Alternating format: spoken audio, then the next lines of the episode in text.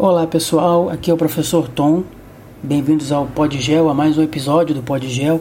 E hoje a gente vai falar sobre o espaço industrial, né, o processo industrial no mundo e a gente vai começar falando né, sobre a primeira revolução industrial. No episódio de hoje, a gente vai falar basicamente dessa primeira, esse primeiro momento da industrialização no mundo.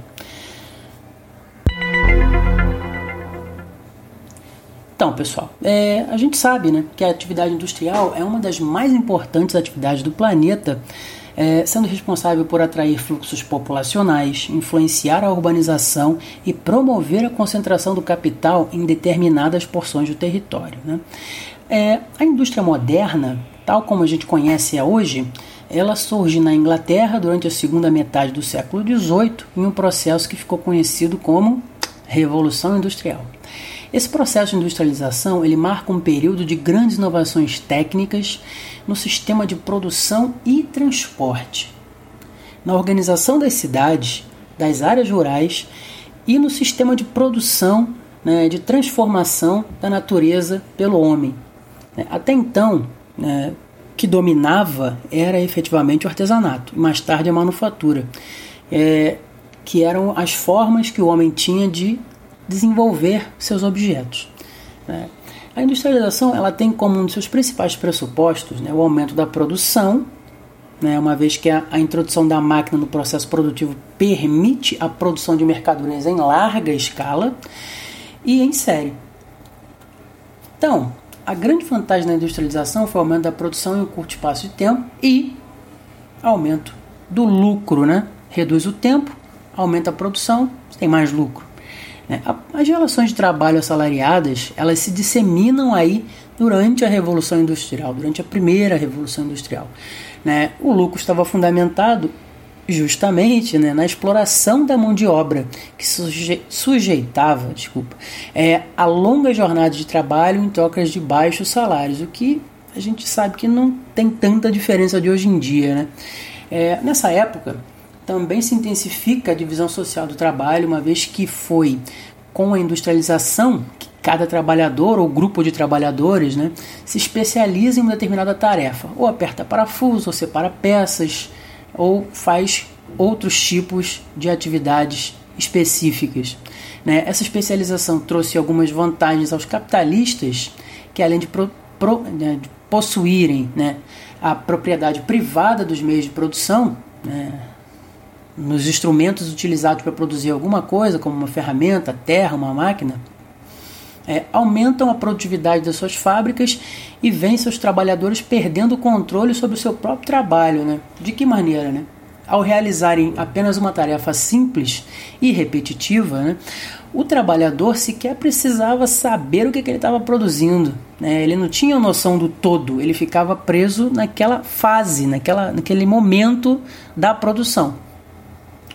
Então, de acordo com essas características econômicas e sociais, né, assim como a própria organização das unidades fabris, a nossa geografia ela costuma dividir o processo conhecido como Revolução Industrial em três etapas: a primeira, a segunda e a terceira. A gente hoje, nesse episódio, vai ficar na primeira. Então, como eu já falei, né, é, só para reforçar, a Inglaterra foi palco da primeira Revolução Industrial que ocorre entre meados do século XVIII e meados do século XIX. É, alguns fatores né, ajudaram a fazer com que isso acontecesse nesse lugar específico.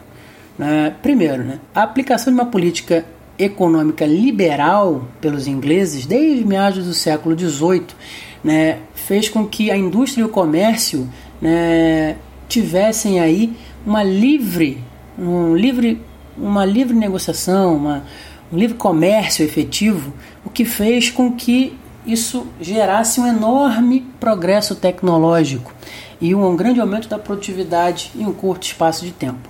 Um outro fator importante também é que a Inglaterra né, firmou diversos acordos comerciais bem vantajosos para ela né, com outros países. Assim, é, por exemplo, Portugal.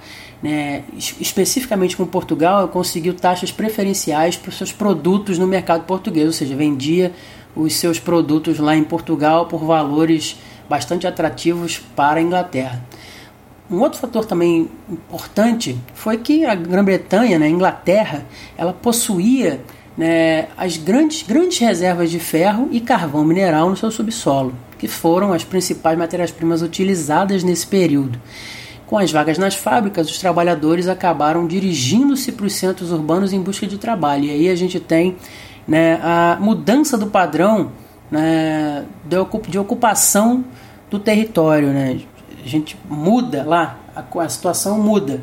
É, ao invés de concentrar uma parte da população na área rural, no campo, né, começa-se a concentrar a maior parte da população nas cidades, por conta da necessidade de mão de obra que as cidades começavam a demandar por causa das fábricas que, que estavam sendo é, construídas. Uma última, última coisa importante, último fator importante foi que a burguesia inglesa ela tinha capital suficiente para financiar essas fábricas que precisavam ser instaladas, adquirir as matérias-primas e contratar os empregados. Né? Então, assim, esse período ele foi marcado por profundas mudanças socioeconômicas, pela introdução da fábrica em substituição ao artesanato e à manufatura. Nessa época, as máquinas passaram a determinar o ritmo da produção e do próprio trabalhador. Né? As máquinas a vapor, movidas a carvão, substituíam a força humana e a tração animal. Tá? Nesse início de revolução industrial, os operários eles viviam em péssimas condições de vida e trabalho. O ambiente nas fábricas era bem ruim, né? era, chegava a ser insalubre, né? assim como os lugares onde essas pessoas viviam, né? nas periferias dessas fábricas, né? nas periferias das cidades. Né? A jornada de trabalho ela podia chegar até 80 horas semanais, o que dava aí uma média de 16 horas, até 16 horas por dia. Ou seja, a pessoa é, realmente trabalhava e dormia, né? mal comia. Né? E uma coisa importante também é que as mulheres e as crianças também poderiam trabalhar nas linhas de produção, né? ganhando às vezes menos do que os homens. Tá? Salários baixos para toda a família, mas ainda assim isso gera um boom populacional nesse momento, porque quanto maiores as famílias, maiores seriam as possibilidades de renda para essas famílias, já que criança também podia trabalhar. É, foram criadas novas técnicas de extração de recursos minerais, especialmente ferro e carvão, né, além de diversas descobertas no campo da siderurgia e da indústria química. Né. Mesmo assim, né, a indústria têxtil, que é a de produção de tecidos né, e roupas, no caso, é, ela ainda era fundamental nesse período de transformação do processo produtivo.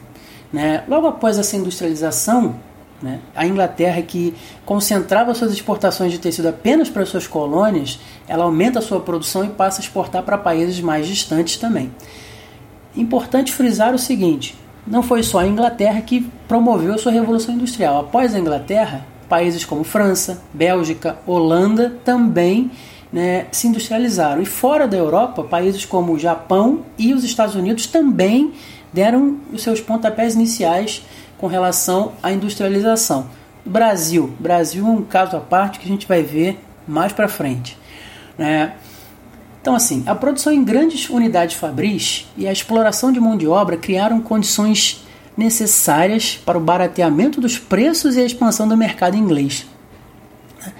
É, uma coisa importante também falar é que a industrialização permitiu que as sociedades produzissem mais em um menor intervalo de tempo e provocou ao longo da história surgimento de vários objetos técnicos que modificaram intensamente o espaço geográfico, tais como, vamos lá, indústrias hidrelétricas, portos, rodovias, ferrovias. Né? Tudo isso foi resultado, né, foi fruto desse momento que aconteceu lá no segundo, segunda metade do século XVIII na Inglaterra. Começa ali a grande transformação do espaço geográfico. Né? Nas cidades, né, as pessoas elas mais pobres elas se aglomeravam em subúrbios de casas velhas, desconfortáveis, com condições horríveis de higiene e salubridade. Conviviam com a falta de água encanada, com ratos, esgoto formando riachos nas ruas esburacadas eu acho que nem é tão diferente de alguns lugares que a gente vê hoje em dia, né? Pois é.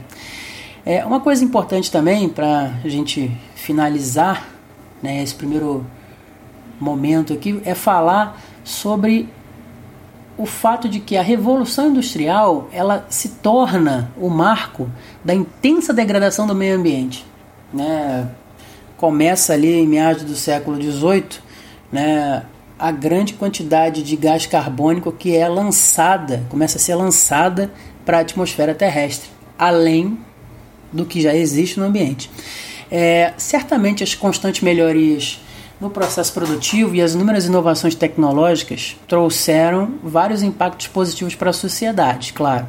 Mas a modernização acelerada demais, resultante de processos de industrialização e urbanização que em grande, sua grande maioria foi desordenada, né, em vários países do mundo, aumentaram a demanda pelas matérias-primas e agravaram demais os riscos de esgotamento das reservas de diversos recursos existentes na natureza, tais como a água, o carvão e o petróleo. Além disso, poluição do ar, dos mananciais e a retirada da cobertura vegetal também cresceram demais. Isso tudo a partir da Revolução Industrial.